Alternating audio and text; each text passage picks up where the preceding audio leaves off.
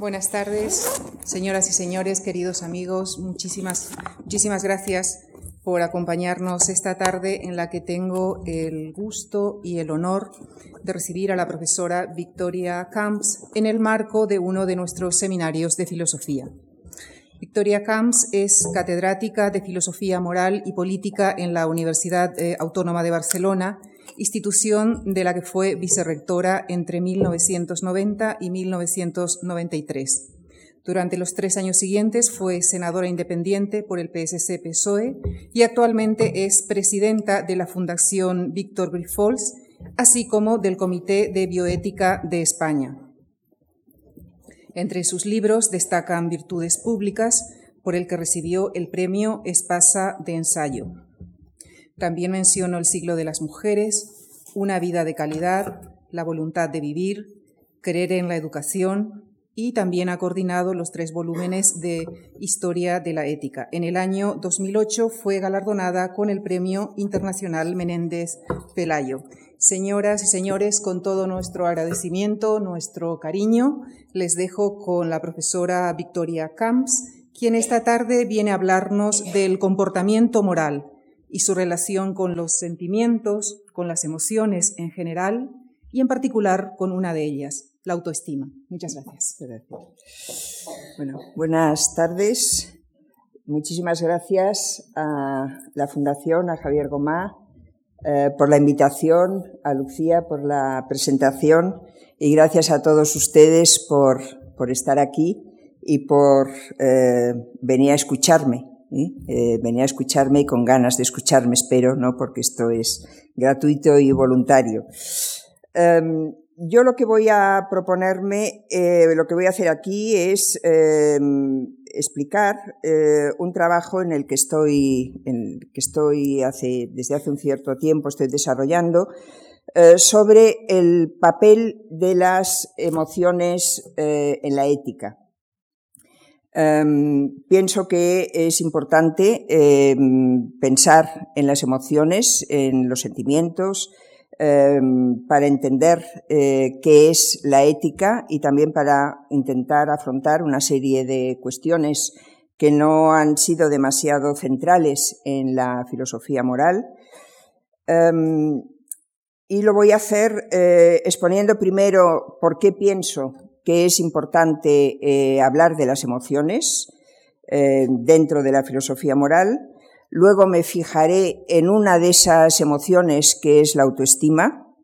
Eh, ¿Por qué la autoestima? Pues porque entiendo que es eh, un poco el, compendio de un equilibrio emotivo, ¿eh? que por lo tanto me va bien para referirme, aunque sea de una forma indirecta, a, otros, a otras emociones. Y luego entraré en el tema de la formación del carácter, que está vinculado eh, también con la eh, construcción social de la autoestima y con eh, el papel que puede jugar las, pueden jugar las emociones en la construcción de un carácter moral, que es un tema muy aristotélico y muy vinculado a la ética desde el pensamiento griego y sobre todo en el pensamiento griego. Em, vamos a la primera parte. O sea, ¿por qué eh, es importante eh, estudiar las emociones morales? Creo que por dos razones. Una de esas razones es que em, el papel de las emociones nos eh, permite entrar en la cuestión de la motivación del comportamiento moral. ¿Por qué hacemos lo que debemos hacer? ¿no? esa cuestión. Eh, creo que ha sido poco tratada por la filosofía y eh, ha sido poco tratada precisamente porque ha sido una filosofía excesivamente racionalista eh, que mm, no le ha preocupado demasiado este tema. Las emociones son los móviles del comportamiento en general y por lo tanto también deben serlo del comportamiento moral. Y en segundo lugar, la segunda cuestión que quiero plantear es que eh, pienso, porque si no no tendría sentido nada de lo que voy a decir, que las emociones son gobernables. Eh, no es cierto que mm, nazcamos siendo como somos ¿no? y que no podamos hacer nada para cambiar, sino que em, los sentimientos, los afectos, las emociones, eh, todo eso se puede moldear, se puede transformar, se puede educar, puede cambiar. y ese es también uno de los objetivos de la ética. Voy a hablar de emociones. ¿eh? En filosofía la palabra emoción no aparece mucho, el concepto emoción no aparece demasiado. Aparecen otros conceptos como sentimientos, afectos, pasiones. Para los efectos de esta conferencia no voy a distinguir entre una cosa y otra. Es decir, yo me referiré indistintamente a las pasiones, a los sentimientos, a los afectos, a las emociones, em, porque mm, creo que no es importante matizar para lo que voy a decir aquí. Y también eh, quiero señalar de entrada eh, lo que he dicho ya hace un momento, que em, por lo general y sobre todo para la modernidad, la ética ha sido entendida sobre todo como la expresión de la actividad racional. Eh, nos ha llegado, hemos heredado una ética que llamamos ética de principios, que es una ética basada en deberes, en normas, en obligaciones, en derechos incluso. ¿no? Em, es una ética muy racionalista. Y eh, también nos ha llegado la ética de las consecuencias, que es la derivada del utilitarismo. ¿no? Eh, la ética concebida como que em, es bueno eh, aquello que produce mayor felicidad en el mundo o aquello que es más útil para la mayoría. Para llegar a esa conclusión también se necesita elaborar un cálculo que es sobre todo racional. se ha olvidado un poco, un olvido que se está corrigiendo en los últimos años la ética de las virtudes, que es la que está más relacionada con todo lo que voy a decir aquí, con todo el tema de las emociones. Em, y es absolutamente fundamental, ¿no? que em, no como sustituto a las otras éticas, sino como complemento. Creo que la ética de las virtudes es un complemento necesario de una ética de deberes o de normas incluso de una ética de consecuencias. Y ya supongo que el por qué se verá a lo largo de lo que voy a decir. Aunque eh, he dicho que la filosofía mm, se ha interesado poco por el tema, por la cuestión de las emociones, hay tres filósofos eh, que, no, que, no, lo han hecho, es decir, que, han hecho lo contrario, que, desde el principio eh, pensaron que eh, no era posible construir una ética sin tener en cuenta los sentimientos o los afectos. Uno de ellos es Aristóteles. Aristóteles construye una ética de las virtudes, piensa que la ética no debería ser una tarea puramente especulativa, sino una tarea práctica. Él en la ética, en las éticas, sobre todo en la ética Nicómaco, eh, se mm, hace esta reflexión muchas veces, dice, em, estoy hablando de lo que es la virtud y lo que nos importa es hacer personas virtuosas. Eso es lo que debería importarnos, ese paso de la teoría a la práctica.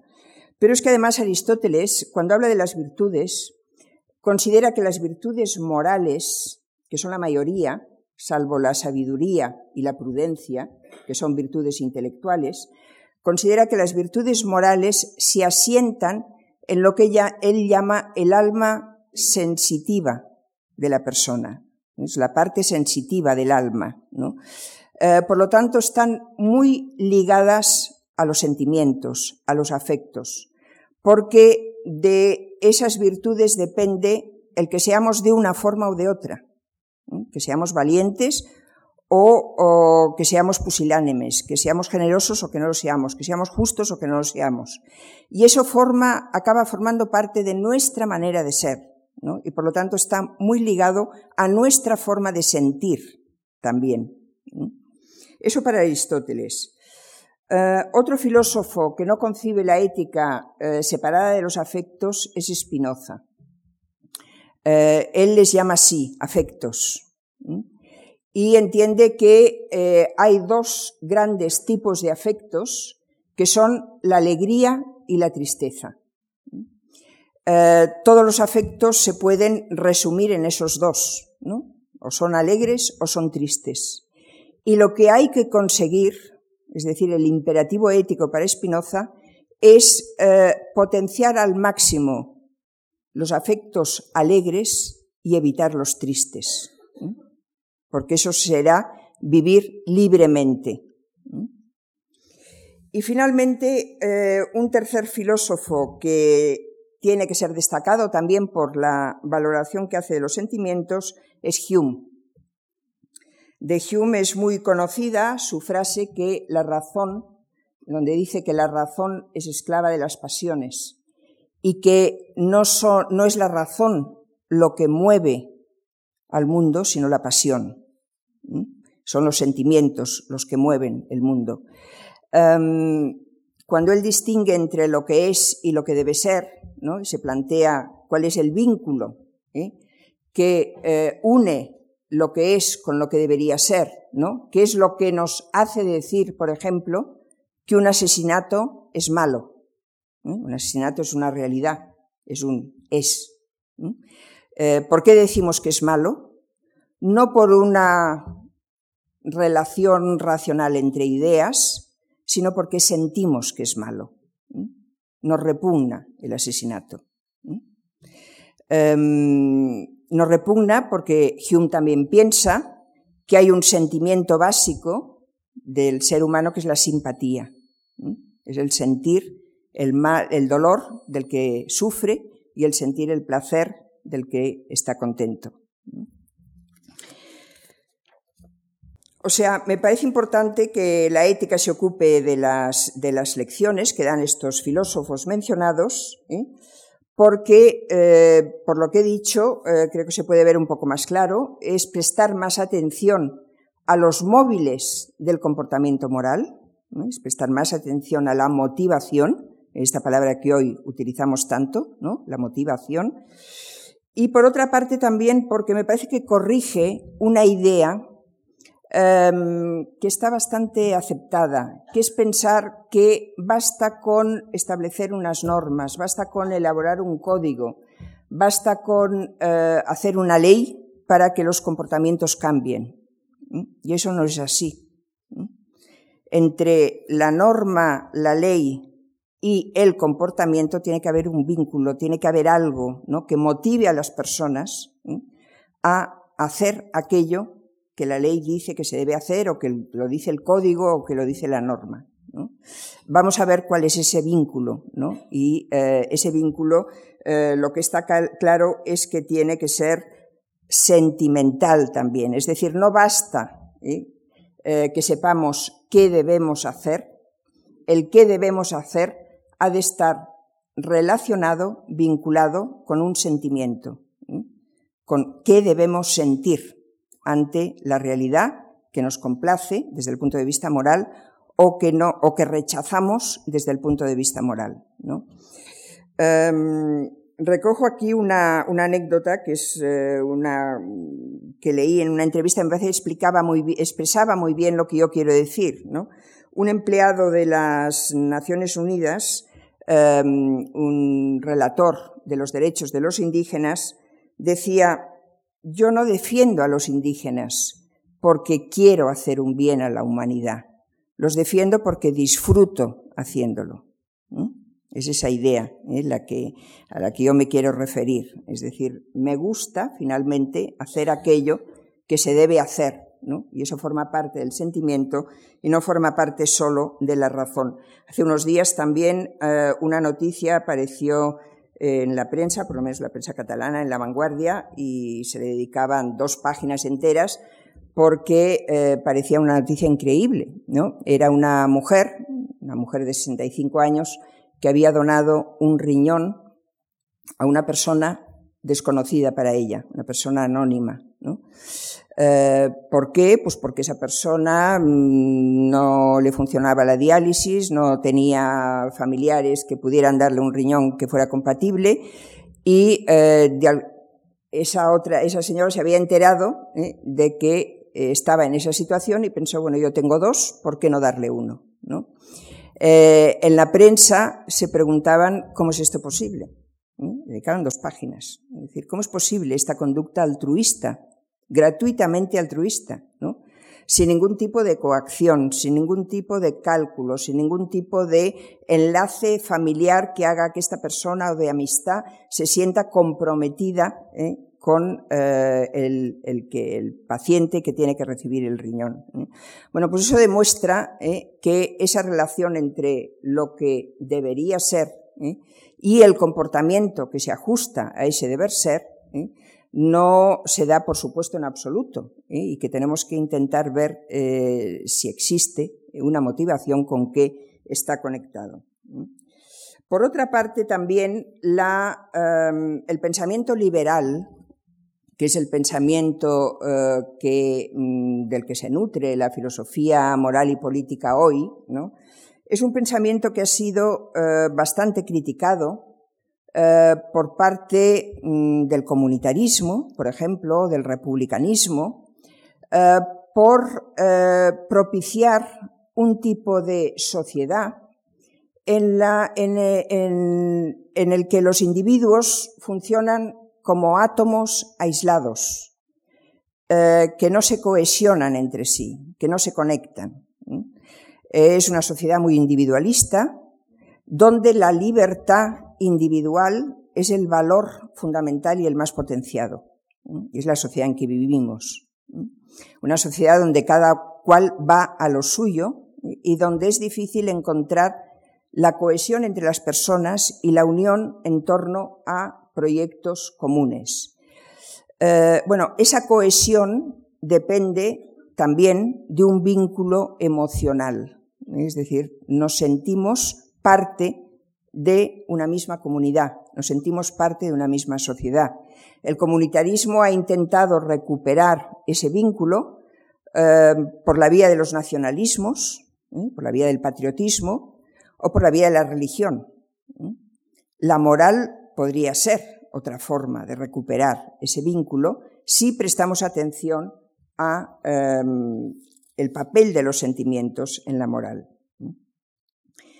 Eh, que yo subraye el papel de las emociones en la ética no quiere decir eh, que considere, hoy, las emociones están de moda, en todas partes nos quieren vender emociones, ¿no? Incluso se eh, hace publicidad en ese sentido. Regale emociones, se dice, ¿no? Emociones, ¿eh?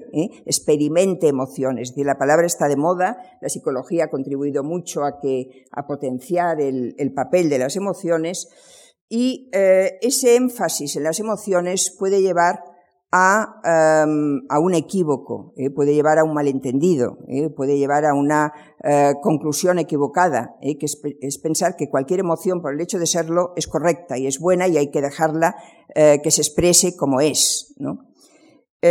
no se trata de eso. He hablado antes de que es posible gobernar las emociones y que el papel de la ética es precisamente ese, gobernar las emociones. Lo otro sería, como ha dicho un, eh, Michel Lacroix, un filósofo que se ha ocupado del tema, eh, sería simplemente un apogeo del culto al yo, ¿eh? el pensar que lo espontáneo del individuo es lo bueno, ¿no? algo que sería, que es nefasto, porque esa tendencia existe en el terreno educativo, ¿no? Pensar que lo bueno, lo que hay que hacer es potenciar lo espontáneo del niño, y eh, entre lo más espontáneo están los sentimientos, eh, está la subjetividad y que cualquier intento de reprimir eso, de controlarlo, de gobernarlo, de encauzarlo, ¿eh? es una represión inaceptable y que no debería ser. No se trata de eso, sino de recoger la lección que nos da Aristóteles tanto en la ética nicómaco como en la retórica. La ética nicómaco eh, dice algo que, por cierto, luego lo recoge eh, Goleman en ese libro eh, que ha tenido tanto éxito, que se llama La inteligencia emocional, y que lo pone como, punto de partida de, su, de, su, estudio. Dice, enfadarse cualquiera puede hacerlo. no tiene ningún problema, no hay ninguna dificultad. Lo difícil es enfadarse con la persona adecuada en el grado exacto, en el momento oportuno, con el propósito justo y del modo correcto. Eso es lo que hay que aprender a hacer, ¿no? O sea, no es ni rechazar la indignación, eh, porque distorsiona, porque crea problemas, ¿no? No, no se trata de rechazarla, se trata de aprender a enfadarse bien. Y esa es la cuestión. Y en la retórica, Aristóteles pide lo mismo. La retórica es un estudio de las pasiones. Y ese estudio de las pasiones va dirigido a eh, poner de manifiesto en qué sentido son positivas y en qué sentido son negativas. Positivas o negativas para qué? Para eh, conseguir defender la causa que quiere defender el político. Por eso el político tiene que saber retórica, para intentar inculcar en el público aquellos sentimientos que el público necesita para adherirse a su causa. Sentimientos como el miedo, como la indignación, eh, como, la, como la vergüenza, como la culpa, todos esos sentimientos eh, forman parte del estudio de Aristóteles en la retórica. Otro aspecto importante estoy en los preámbulos, ¿eh? en los preámbulos para entrar luego en el tema de la autoestima. Eh, otro aspecto importante de las emociones que también hay que tener en cuenta es que mm, yo, me, yo defiendo, eh, y me parece que es mm, lo que en estos momentos defiende casi todo el mundo, eh, aquí está Ignacio Morgado, que sabe más que yo de esto, pero en cualquier caso me parece que en esto no me equivoco, una teoría cognitiva de las emociones, es decir, una teoría que piensa eh, que el, las emociones son un complejo de afectos, cogniciones y deseos. Por detrás de la emoción hay un conocimiento, hay una creencia, em, hay una imagen del mundo. Si al ver eh, un bulto por la noche nos asustamos, es porque pensamos que puede ser alguien que nos va a atacar. Eh, hay una creencia, si no, no nos asustaríamos. Eh, todas las emociones se producen al encontrarnos con objetos o personas y al eh, provocar ese encuentro en nosotros una reacción emotiva, afectiva. ¿Por qué? Porque tenemos un conocimiento de aquello. Un conocimiento de aquello, por eso las emociones del niño son tan planas, no son tan primarias, porque todavía le falta ese conocimiento para no teme el peligro, ¿eh? porque no lo sabe. Entonces, esas creencias son fundamentales. ¿eh? Esas creencias producen los afectos que se producen en nosotros y de ahí deriva un deseo. Esas creencias pueden ser prejuicios, y ese es el problema. ¿no? Pueden ser creencias muy poco contrastadas, muy poco fundamentadas. Afectos como el odio a la persona que es distinta de nosotros, afectos como los que producen el racismo, la, xenofobia, el rechazo del otro, derivan de unas creencias que no son creencias correctas, son creencias mal aprendidas, ¿no? mal interiorizadas, porque toda creencia eh, finalmente viene dada, o todo conocimiento, por experiencias que hemos vivido nosotros o por conocimientos que nos han transmitido y que nos han enseñado. Em, para poner otro ejemplo, ¿por qué el mensaje de miedo que dieron las administraciones a propósito de la gripe A no tuvo éxito? Porque no nos lo creímos. Y todas las vacunas se quedaron en los laboratorios. Nadie hizo caso. O sea, no fue suficientemente contundente o fuimos excesivamente lúcidos para darnos cuenta de que aquello que se vendía como un peligro no era tal peligro. El miedo estaba en las administraciones, que tenían más razones para tener miedo, porque tenían más responsabilidad. Hoy hay un artículo en el país que lo presenta de esta forma, un artículo de Paul Krugman. Dice, la, eh, ha sido posible la victoria de Obama a propósito de la reforma sanitaria porque no ha cundido la creencia que querían que cundieran los republicanos, diciendo, esa reforma va contra la libertad de todos ustedes. Eso no se lo ha creído suficientemente la gente para no, eh, o los demócratas, ¿no? para no aceptar la reforma de Obama. Es decir, que el miedo, ¿eh? que es uno de los instrumentos de propaganda política y de manipulación política, puede funcionar y puede no funcionar, ¿no? Pero siempre, en cualquier caso, ¿eh? se intenta inculcar miedo a partir de unas, de, inculcar al mismo tiempo unas creencias, unos conocimientos. Esto hace también que las eh, emociones em, eh, tienen estas tres patas, ¿no? unas creencias que producen unos afectos y que nos llevan a desear algo, ¿eh? a desear hacer o no hacer algo.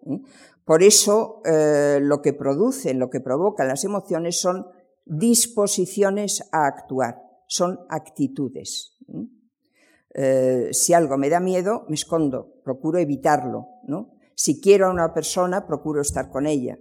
Si algo me avergüenza, ¿eh? procuro también evitarlo. Es decir, el deseo deriva y todo eso va creando en la persona una manera de ser, ¿eh? una actitud, una disposición a actuar de una forma o de otra. Dependiente de eso que decía, de una imagen del mundo en el cual esa persona está y, del, y de un objetivo al cual aspiramos. de esa imagen del mundo eh, derivamos unos objetivos. Queremos hacer unas cosas y no queremos hacer otras. Mm, para acabar con este preámbulo eh, sobre todos los problemas que plantean las emociones, quiero decir solo una última cosa. Al analizar las emociones, hay que poner de manifiesto dos aspectos importantes de las emociones. Un aspecto es la ambivalencia de cualquier emoción. Ninguna es de por sí buena o mala. Pueden ser ambas cosas. Depende de cómo se manejen, depende de cómo se administren. Incluso mm, seguramente no está muy bien decir que hay emociones buenas o malas, positivas o negativas.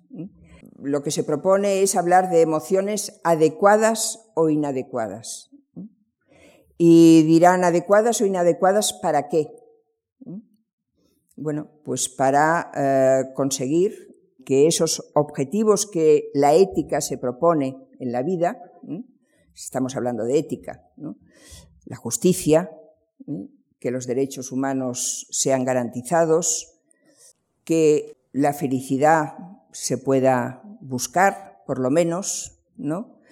que florezca eh, eso que se llama la humanidad, es decir, fines muy vagos, pero que todos más o menos tenemos en la cabeza cuando hablamos de ética, para conseguir que esos fines se cumplan. Es decir, las emociones serán inadecuadas si estorban al cumplimiento de esos fines que la ética se plantea como los fines últimos eh, de la humanidad. Esta es una característica, ¿no? Si no aceptáramos esto, eh, no podríamos decir que las emociones son gobernables. Serían o buenas o malas, pero no serían, no podrían ser una cosa o la otra según el uso que hagamos de ellas. Y la segunda característica es que eh, las emociones reflejan lo más débil y vulnerable del ser humano. Por eso se las ha llamado pasiones, porque es algo que, que padecemos, es algo que el ser humano sufre, que no, en principio no controla, puede llegar a controlarlo cuando toma conciencia, pero en principio si se asusta, se asusta. Eh, si se avergüenza, se avergüenza. ¿eh? Si se enfada, se enfada. ¿no? Eh, es decir, es algo incontrolable en principio y expresa la vulnerabilidad, ¿eh? que dependemos de algo de alguien, que no somos autosuficientes. Y esta quizás sea una de las razones por las que la ética ha prestado poca atención a las emociones, porque como base de, la, moralidad, las emociones siempre acaban siendo demasiado subjetivas eh, demasiado contingentes, ¿no? demasiado dependientes de aquello que es específico de cada uno, particular de cada uno, ¿no? en contraste con la ley moral, ¿eh? que como decía Kant, tiene que ser universal, ¿eh? y por lo tanto hay que basarla en algo distinto de la sensibilidad que es demasiado particular.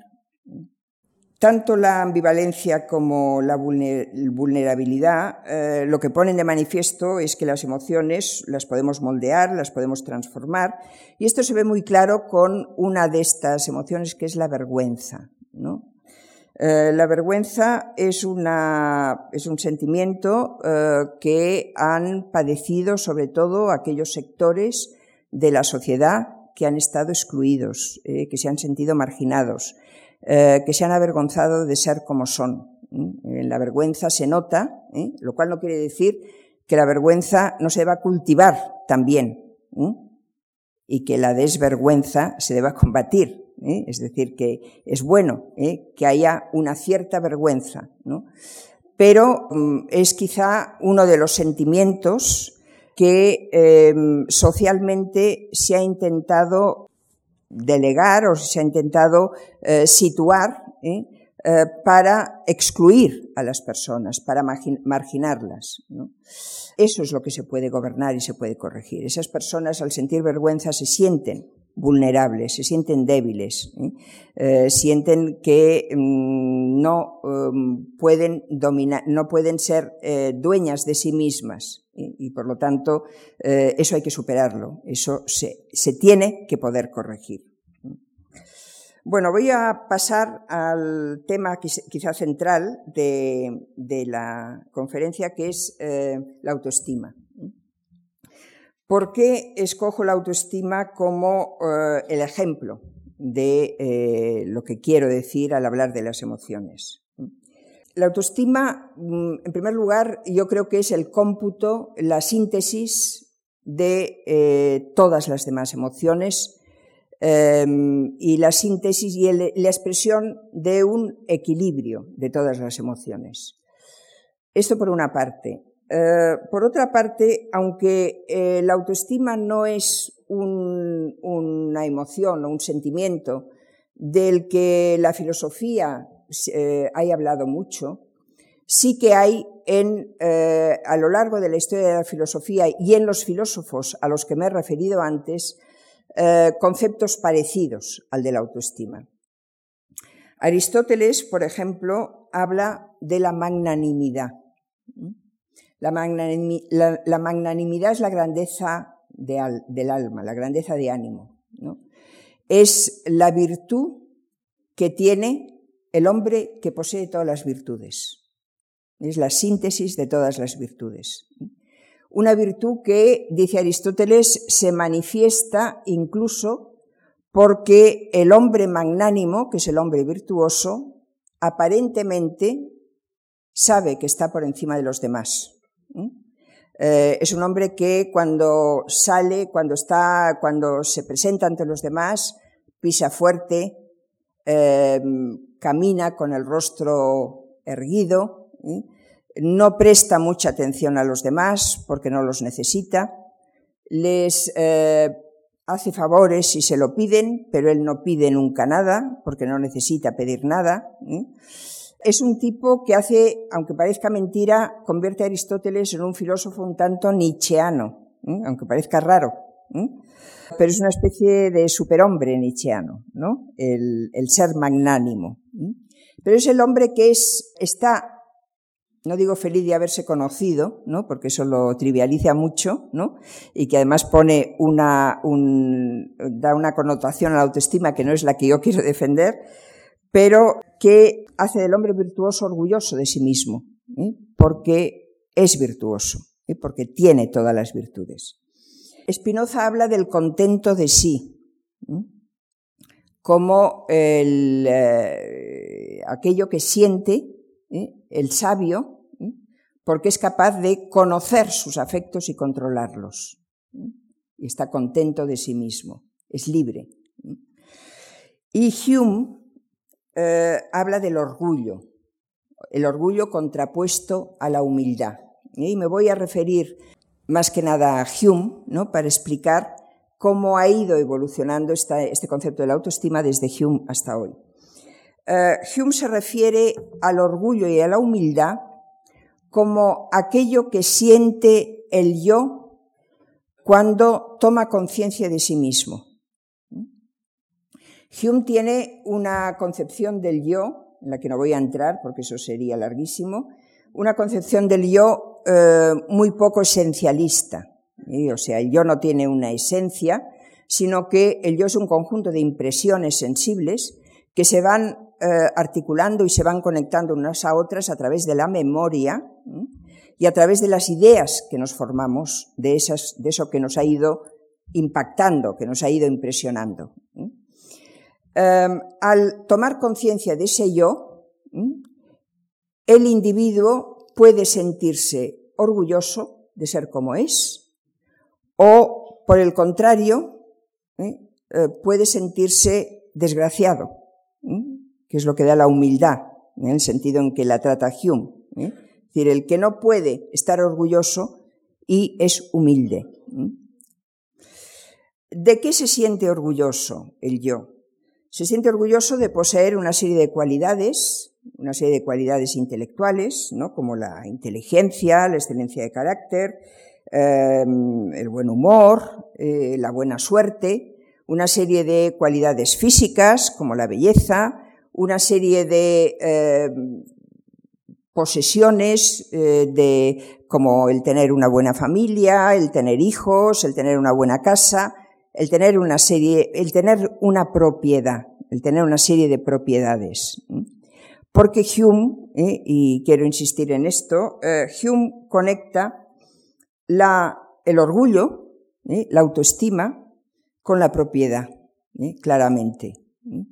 Eh, la propiedad hay que entender también que estamos hablando del siglo XVIII y en el siglo XVIII el derecho de propiedad se acaba de inventar, digamos, como un derecho natural eh, que tiene que ver con la libertad de la persona. Es decir, solo el ser propietario, solo el individuo propietario es libre, ¿eh? puede gozar realmente de libertad.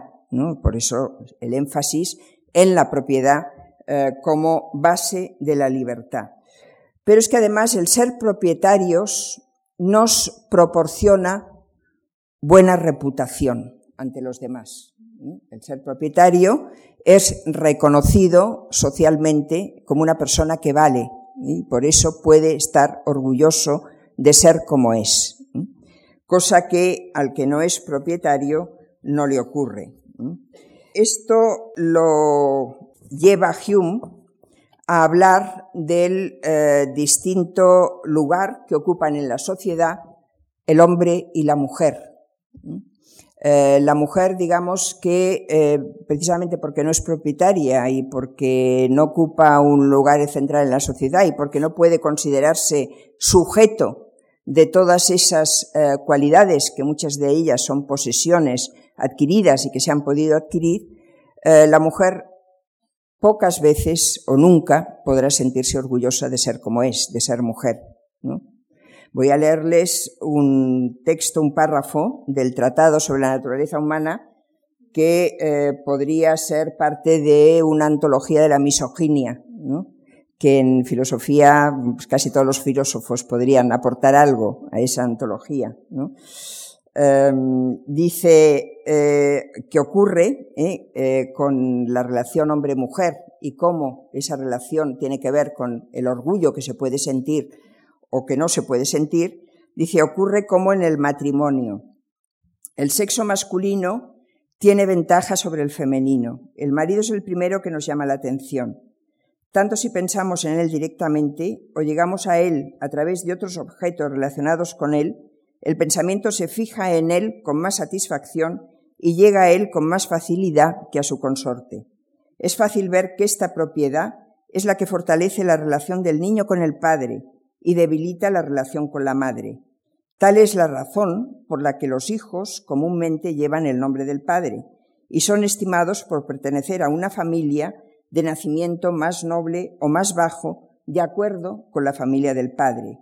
Y aunque la madre tuviera un espíritu y un genio superior al del padre, como ocurre a menudo, dice, la regla general prevalece, o sea, no tiene nada que hacer, ¿no? Aunque eso ocurriera como dice que ocurre a menudo, ¿no?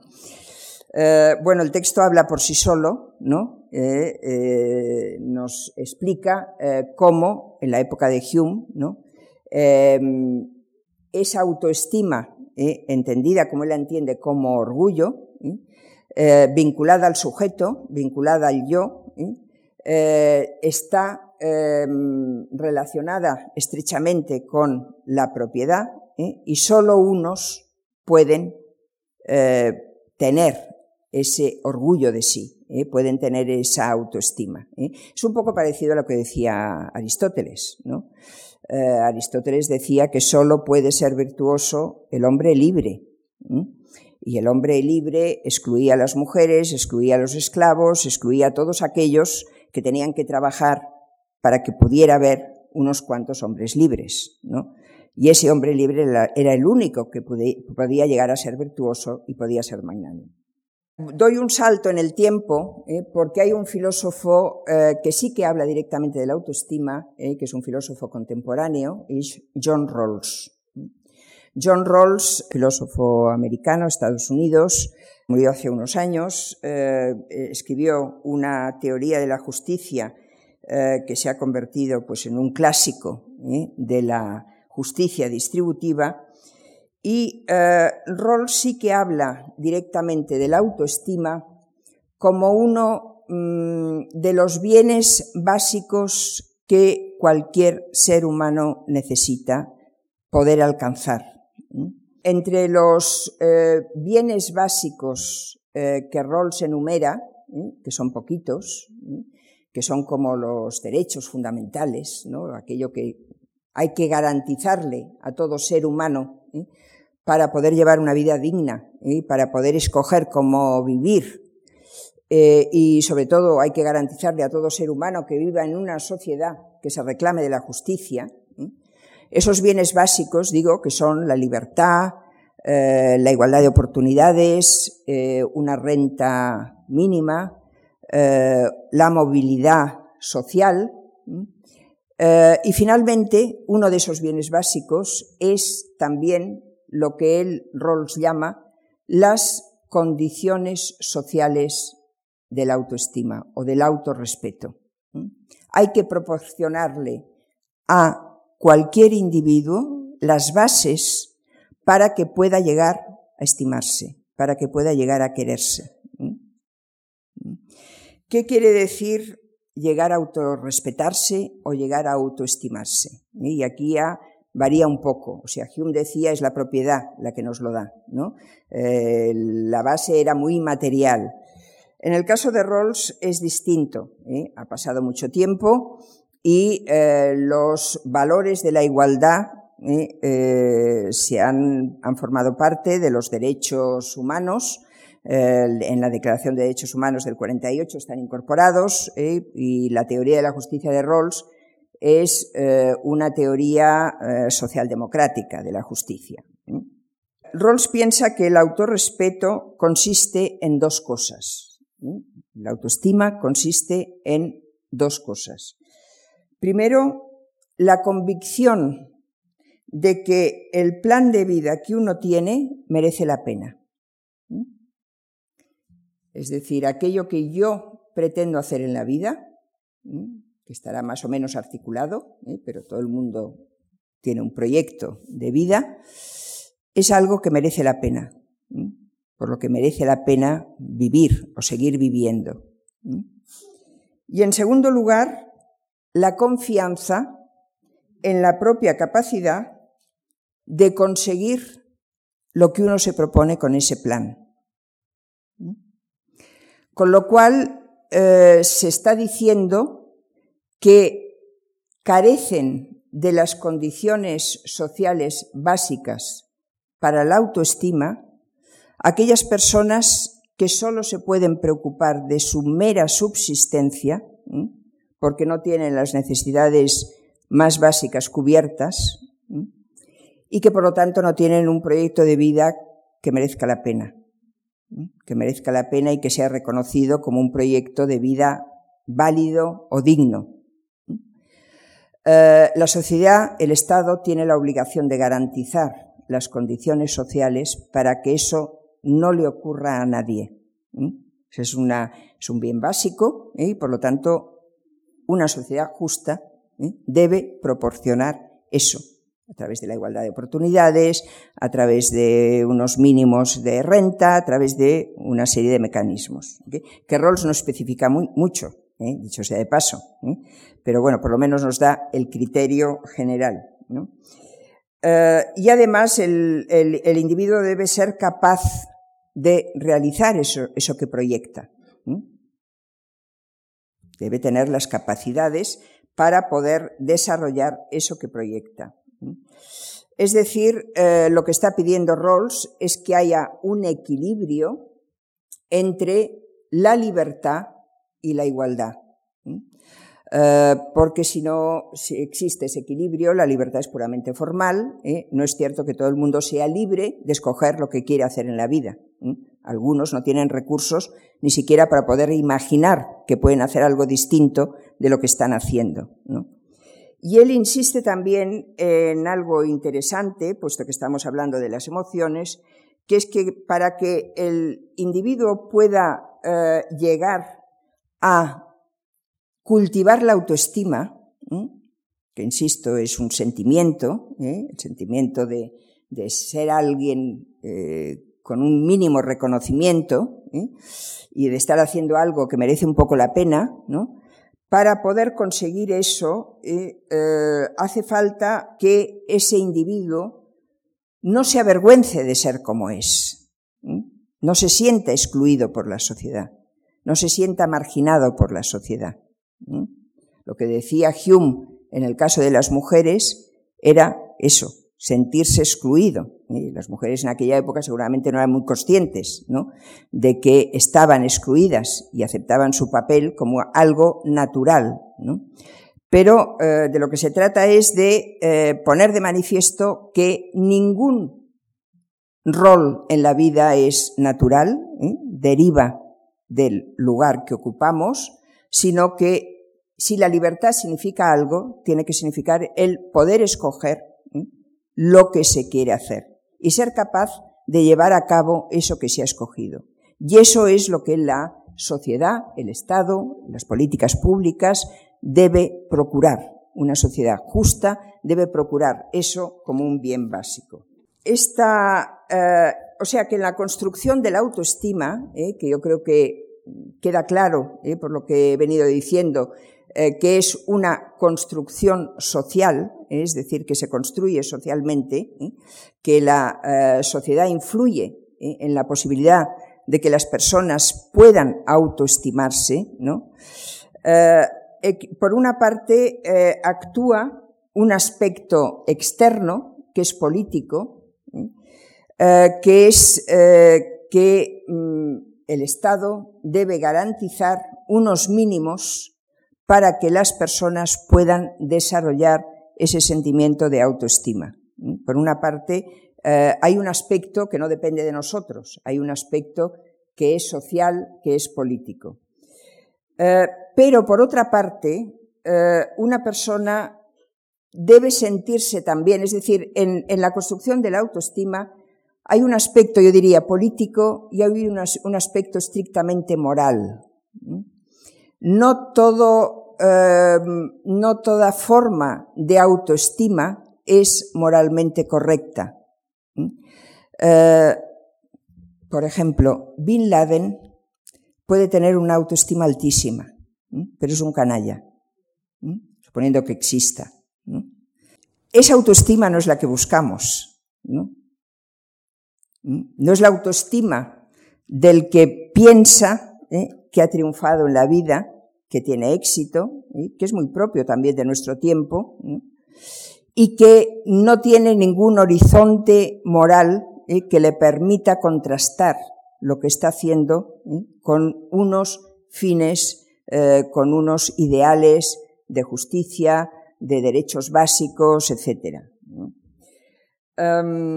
Por eso, en la construcción de la autoestima, hay un aspecto eh, que es el que eh, necesitamos igualdad y necesitamos que esa igualdad sea garantizada por el Estado, que sea garantizada por la sociedad, pero por otra parte, necesitamos, el otro aspecto de la autoestima es que la persona sea capaz de adquirir una manera de ser, un carácter que hemos de poder calificar como carácter moral, ¿eh? que hemos de poder calificar como eh, un compendio de lo que decía Aristóteles que eran virtudes.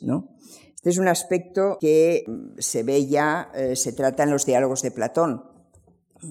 Una de las preguntas que se plantean, que se le plantean a Sócrates es cómo se explica ¿eh? sobre todo en los diálogos más éticos, eh, cómo se explica eh, que el tirano sea el más feliz cuando es un tirano, cuando no está haciendo nada de lo que se debe hacer, cuando la justicia es algo que no va con él. ¿Cómo se explica? entramos otra vez en el tema de la motivación moral. ¿no? ¿Por qué hay que ser buenas personas, ¿eh? porque hay que ser justo, si el más injusto, el que hace más injusticias, que es el tirano, es aparentemente el más feliz. ¿Mm? Claro, es más feliz hasta que le pillan o hasta que le destituyen, ¿no? Es como el corrupto, ¿no? El corrupto puede pasárselo muy bien, ¿eh? puede ser muy feliz, hasta que, hasta que le pillan, ¿no? que es la única eh, razón ¿eh? que se le ocurre a Sócrates eh, para refutar esa idea del tirano feliz. ¿no? El tirano vive con miedo, vive con miedo de perder todo aquello que ha adquirido de una forma incorrecta. ¿no? Por lo tanto, desde el punto de vista moral, no solo hay que plantearse lo que plantea Rawls,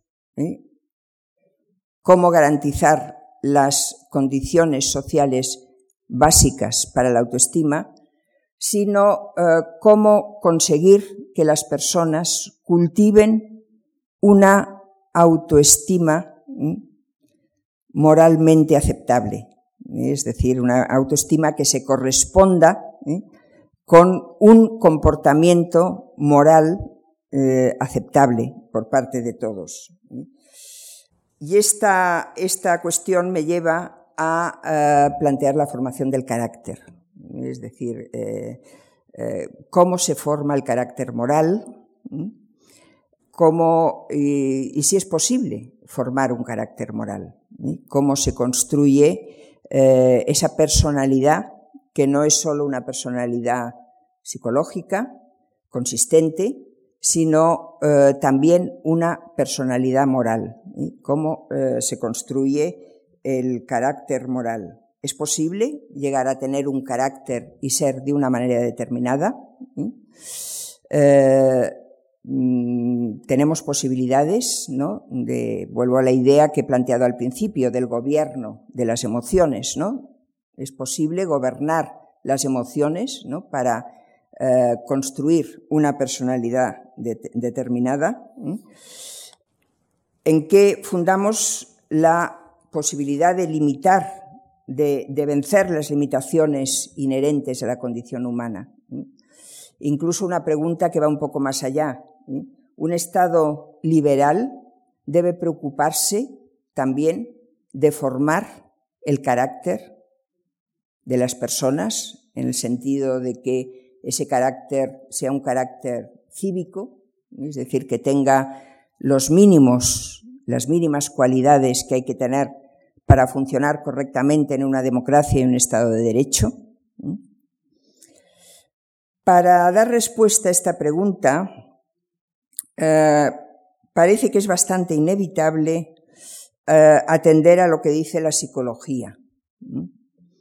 Esto lo han puesto de manifiesto algunos filósofos eh, uno de ellos es eh, un filósofo afroamericano de la Universidad de Princeton que se llama Kwam Apia, que en, creo que es el último libro, un libro que se llama Experiments in Ethics, eh, dice que em, es importante que los filósofos no ignoren lo que hacen y lo que descubren los psicólogos, porque si no corren el peligro de estar especulando sobre lo que debe ser el ser humano, ¿eh? sobre lo que, eh, cuáles son los fines de la naturaleza humana, cuáles son los fines de la condición humana, qué es la dignidad, sobre todas esas cosas, y quizá esa especulación, a esa especulación le, falta una base empírica eh, que ponga de manifiesto que eso que pensamos como lo que debería ser, realmente puede ser, y se puede llegar a realizar. Esa idea que eh, a veces en la filosofía se ha planteado muchas veces y se ha dado por supuesto que es así, ¿no? que el deber implica poder. Es decir, que aquello que nos planteamos como un deber, tenemos que poder hacerlo, porque si no, no, no nos lo plantearíamos como un deber. ¿no? Bueno, pues Apia eh, pone esto en cuestión ¿eh? Y eh, tomando nota de lo que dicen los psicólogos situacionistas, dice que no está tan claro que sea importante el carácter del ser humano y que tampoco está tan claro que podamos realmente construir un carácter y que ese carácter influya en lo que hacemos realmente. ¿no? Eso era lo que daba, por supuesto, Aristóteles, ¿no? Es decir, el ser virtuoso es el que ha conseguido construir un carácter moral, una serie de virtudes. Esas virtudes forman parte de su manera de sentir ante la realidad, ¿no? Eh, y por lo tanto le llevarán a ser virtuoso siempre, porque ya su naturaleza le lleva a eso, a actuar virtuosamente en cualquier caso. Eh, Apia dice que esto no está tan claro ¿eh? y que eh, lo que ponen de manifiesto los psicólogos situacionistas es que mm, hacemos lo que hacemos más motivados por el contexto en el que estamos y por el entorno en el que nos encontramos que por lo que somos realmente, o por lo que teóricamente pensamos que somos. Eh, nadie confiesa que es insolidario, que es intolerante, que es un corrupto. ¿eh? Nadie dirá que lo es, nunca.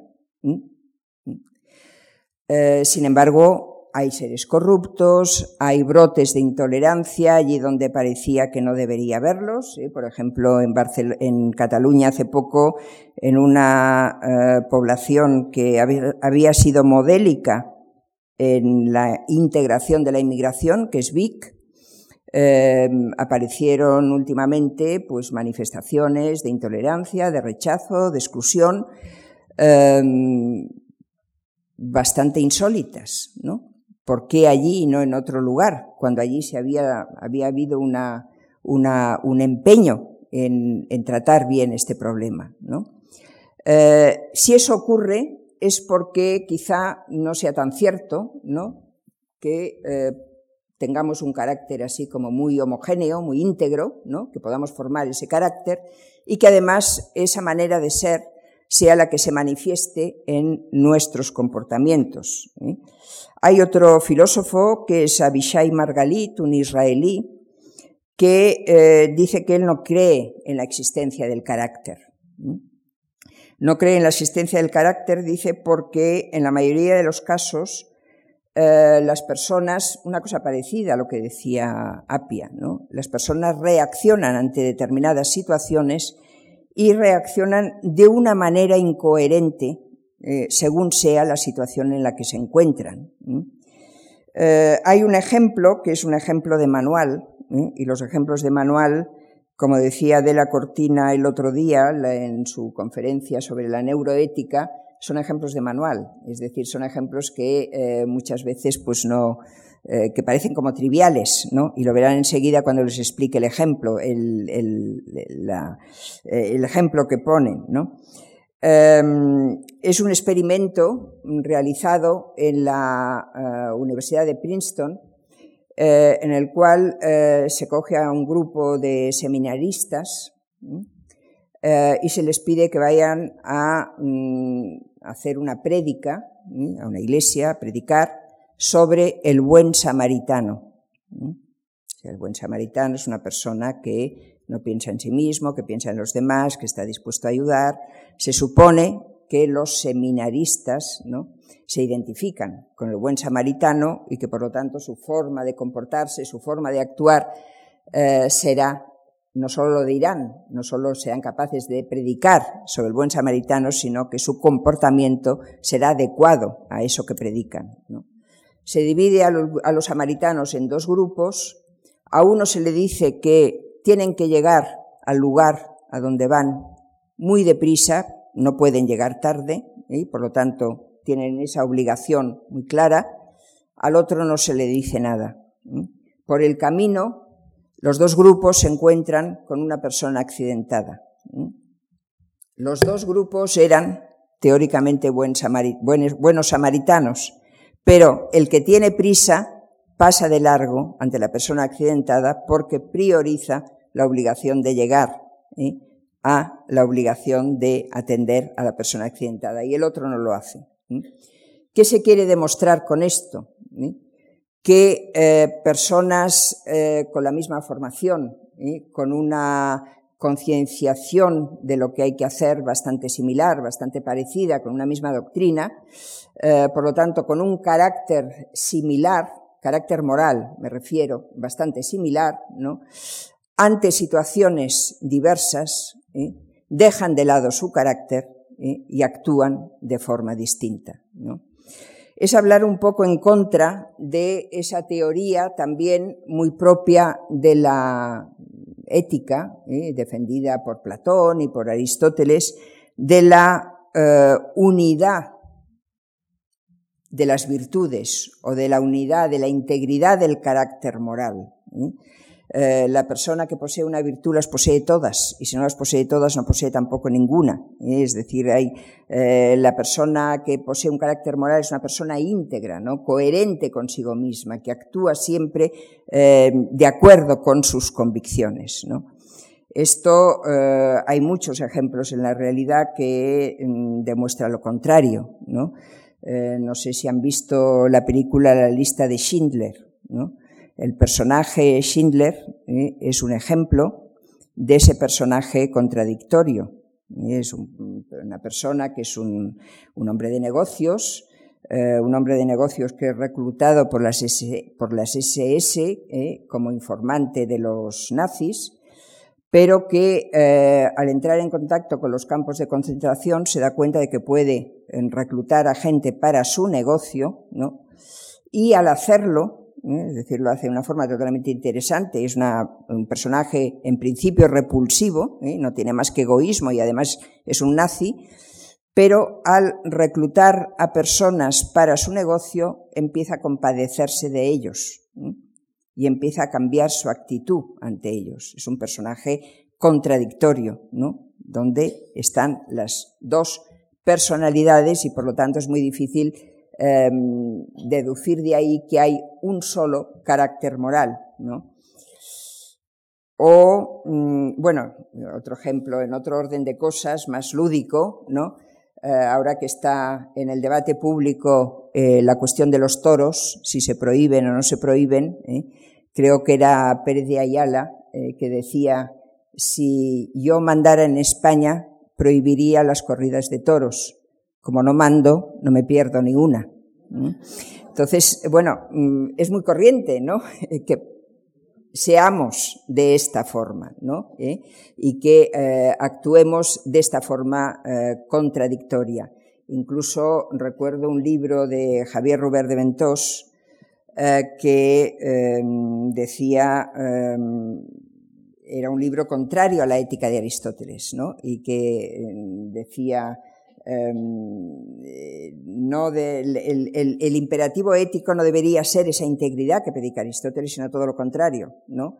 Eh, cuanto más eh, incoherentes, cuanto más insólita sea la respuesta, más creativa es y por lo tanto más, más ético es. Bueno, bueno voy, voy a ir acabando. creo que una última cuestión interesante que hay que plantear es em, que si realmente debemos plantearnos la autoestima como algo moralmente relevante, nos queremos sentimos que, nuestra vida tiene un valor porque vale moralmente, eso depende también de la capacidad de conocernos a nosotros mismos, de llegar a, a conocernos a nosotros mismos. He dicho al principio que las emociones tienen una base cognitiva, una base de creencias, ¿no? Ver cuáles son las creencias que están en el trasfondo de nuestras emociones ¿no? y que eh, condicionan eh, nuestra manera de reaccionar frente a la realidad. Em, esto eh, también tiene un peligro, que es la, un, peligro que tiene que ver con una cierta invasión de la psicología en el terreno que, que, había sido un terreno de la filosofía que es eh, convertir lo que una autora, eh, de una socióloga de la Universidad de Jerusalén, Eva Iluz, llama el ethos terapéutico. Dice, hemos sustituido eh, la lucha por el carácter, ¿no? que parece que es un concepto un poco, dice ella, victoriano, por el ethos terapéutico, ¿no? por un intento de conseguir una personalidad psíquica, una personalidad sana, ¿eh? pero no es necesariamente una personalidad moral. Eh, ¿Qué es una personalidad sana? Una personalidad que no sea patológica, ¿eh? una personalidad que no incurra en una serie de patologías psíquicas. ¿no? Pero esa, esa, ese ethos terapéutico tiene em, dos peligros grandes. Uno de esos peligros es eh, que es em, un, intento de construir la personalidad muy narcisista, ¿no? Es eh, muy eh, va muy en torno a el yo que se ve solo a sí mismo y carece de la capacidad de trascender ese yo y hacer un poco de crítica tanto de la sociedad como de sí mismo y tanto de la sociedad que da lugar a que seamos como somos, eh, como de uno mismo. Y por otra parte, el ethos terapéutico es un ethos reduccionista en la medida en que medicaliza todos los problemas, ¿no? Y esa es una cuestión también muy actual. Es decir, parece que cualquier problema de la personalidad no es un problema que tenga que ver eh, con la incapacidad de la persona de dominarse a sí misma, de la incapacidad de superar ciertas cosas, de modelar sus emociones, de transformar sus emociones, sino que es eh, clasificado fácilmente como una enfermedad que puede ser curada con una medicación determinada. ¿no? Eh, no digo que todos los psicólogos sean así, ¿no? pero prácticas actuales como son eh, todos los libros de autoayuda, como es eso que se llama el coaching, eh, como es otra cosa que se llama, que lo tengo que leer para, para acordarme, mindfulness, ¿no? Eh, que es el tomar conciencia ¿eh? de aquello que me hace sentir mal para poder yo, bueno, eso sería un poco estoico, ¿no? para, es decir, el no pienses que eres horrible y gorda, sino date cuenta de que eso solo es un pensamiento, ¿no? Es decir, no es una realidad, ¿no? Bueno, todas esas prácticas tienden a relativizar y a reducir un poco, un poco, y no digo que sea generalizable a todos los psicólogos, eh, pero tienden a reducir un poco el eh, problema de construir un ethos, construir una manera de ser, construir un carácter, a eh, una cuestión puramente eh, esoterapéutica, médica. ¿eh? Ya digo, no todos los psicólogos son así. Recuerdo que uno de ellos, Javier Urra, que había sido defensor del menor en la Comunidad de Madrid, contaba una vez, dice, cuando viene un paciente y me dice, eh, doctor, mm, dice, mm, estoy muy triste, mm, se me ha muerto un, se me ha muerto mi madre, estoy muy triste, ¿qué puedo tomar? ¿Eh? Dice, yo le contesto, no tomes nada, llora. Es decir, eh, esa es la forma, ¿no? Eh, el sufrir en determinados momentos, el pasarlo mal, el hacer el esfuerzo de superar eso, ¿eh? Es algo que tiene que poner de su parte la persona, no es algo que se pueda, se pueda combatir simplemente con una medicación. Pero todo esto nos lleva a una cuestión eh, que ya no trato, eh, que es una cuestión de finalmente hasta qué punto somos responsables del carácter que tenemos, y si realmente eh, está en nuestra mano el irlo cambiando o no está en nuestra mano el irlo cambiando. Em, Creo que esta es una pregunta que, eh, como la mayoría de las preguntas filosóficas, no tienen respuesta. ¿eh? Eh, es una pregunta, sin embargo, que si la rechazamos no tiene sentido hablar de ética. la ética tiene sentido porque pensamos que es posible modificar nuestra manera de ser. Y es posible modificar nuestra manera de ser, insisto en lo que decía al principio, no solo ¿eh? porque cambien las leyes, porque cambien las normas, sino porque cambian también nuestros sentimientos, ¿eh? porque cambia nuestra forma de reaccionar ante las cosas cuando nos damos cuenta de que esa forma de reaccionar no es la correcta. Y no es la correcta porque no nos conviene a nosotros, ¿eh? desde un punto de vista de salud psíquica, pero que tampoco conviene a nuestra vida con los demás. ¿eh? nuestra vida en la sociedad. y este es el aspecto ético. ¿eh? Para mm, combatir esto, lo que pasa es que no hay fórmulas, ¿no? Por eso la autoayuda no es la manera ¿no? de combatir todas estas cuestiones. Montaigne decía que no hay, no hay métodos para aprender a vivir, y eso es de lo que trata la ética, aprender a vivir. Y ese gobierno o ese control de las emociones lo que intenta enseñarnos es un aprender a vivir que sí se puede vehicular por parte de la educación, pero que sobre todo es una tarea de cada uno consigo mismo. ¿eh? que parte del conocimiento que tengamos de nosotros mismos ¿eh? y de esa tarea de llegarnos a conocer, ¿eh? pero también de la voluntad de querer llevarlo adelante. Muchas gracias y perdonen que me haya alargado tanto.